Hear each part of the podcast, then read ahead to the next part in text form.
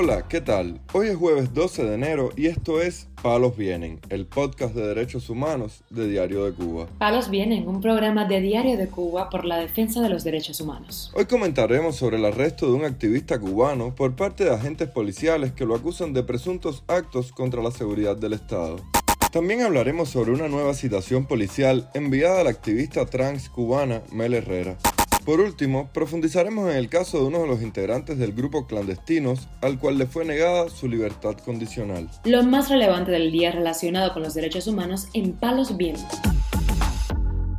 El activista cubano Eloy Calunga, radical, fue detenido arbitrariamente en la provincia de Santiago de Cuba por supuestos actos contra la seguridad del Estado, según denunció su pareja en Facebook. La joven, identificada como Janet, dijo que la detención del opositor ocurrió a las 5 de la mañana de este miércoles. A esa hora, según su testimonio, se presentó en la casa donde viven un grupo de oficiales, dos carros de patrulla, dos agentes de la seguridad del Estado vestidos de civil, un carro de la Brigada Especial y varios peritos. Lo detuvieron y revisaron la casa llevándose su teléfono y el de mi hijo con una memoria flash y un disco duro, además de los papeles que él tenía junto con su agenda, denunció la mujer en una publicación de Facebook. Uno de los oficiales dijo que estaba detenido por actos contra la seguridad del Estado y que le revisarían la sanción que ya tenía, además de este nuevo delito, agregó. Según su pareja, el opositor cubano conocido como radical está en instrucción penal en Versalles, pero no dejan verlo. Recluido en el centro penitenciario de Máximo Regor El Pitirre, también conocido como la 1580, ubicado en la carretera de Santa María del Rosario, en el municipio capitalino de San Miguel del Padrón, el manifestante del 11 de julio, Luis Felipe Castillo Ochoa, denunció en declaraciones al medio independiente Cubanet las disímiles vejaciones y tratos crueles, inhumanos y degradantes perpetrados contra él y otros manifestantes en varias cárceles del país.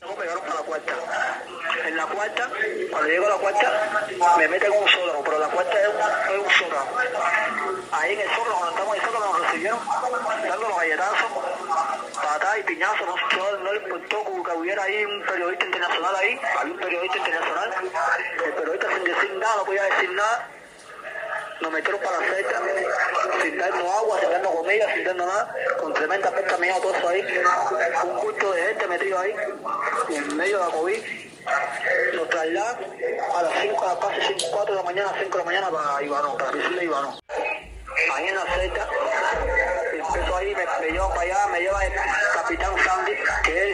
Unidad esa de Ivano. Me empieza a ubicar que quién fue que me mandó, que quién me pagó, que estoy hablando de esas cosas como si yo fuera, que si me hubieran pagado, y yo le dije, no me está pagado nadie, y yo salí para la calle normal, grité como todo el mundo, salió para la calle. Y me arrodillaron, poco de un poco de granito ahí, y me decía, habla, no se goza, que ahora tú sabes lo que vamos a hacer, y sin comunicación y sin nada me metieron en la Z, me sacan de la Z, me llevan para. De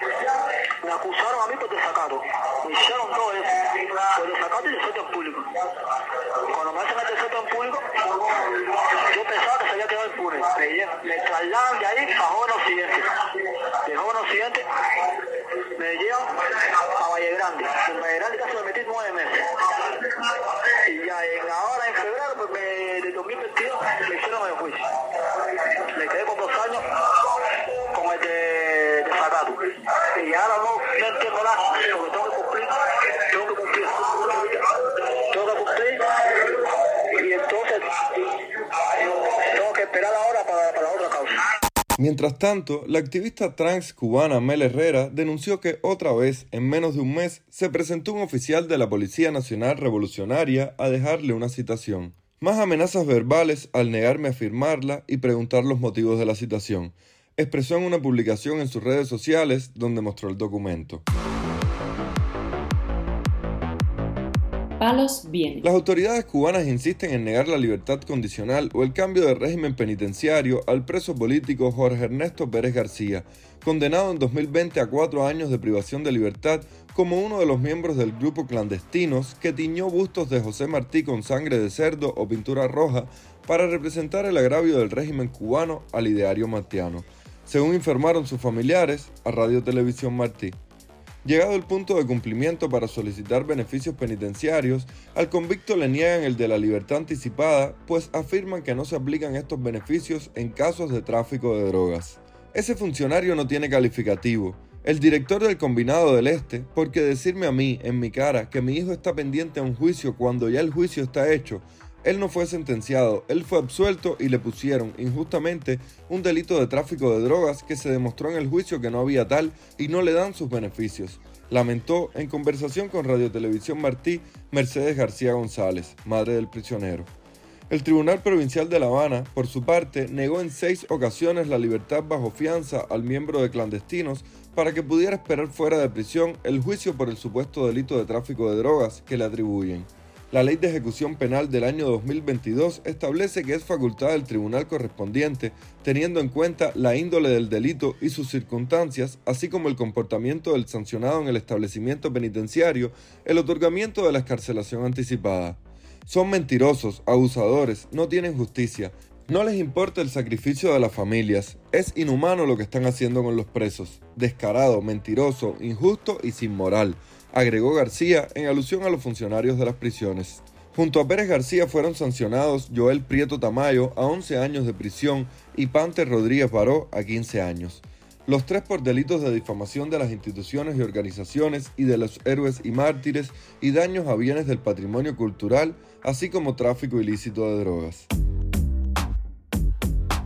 Palos vienen un podcast de derechos humanos de Diario de Cuba con la producción y conducción de Mario Luis Reyes. Muchas gracias por acompañarnos este jueves en Palos Vienen, el podcast de derechos humanos de Diario de Cuba.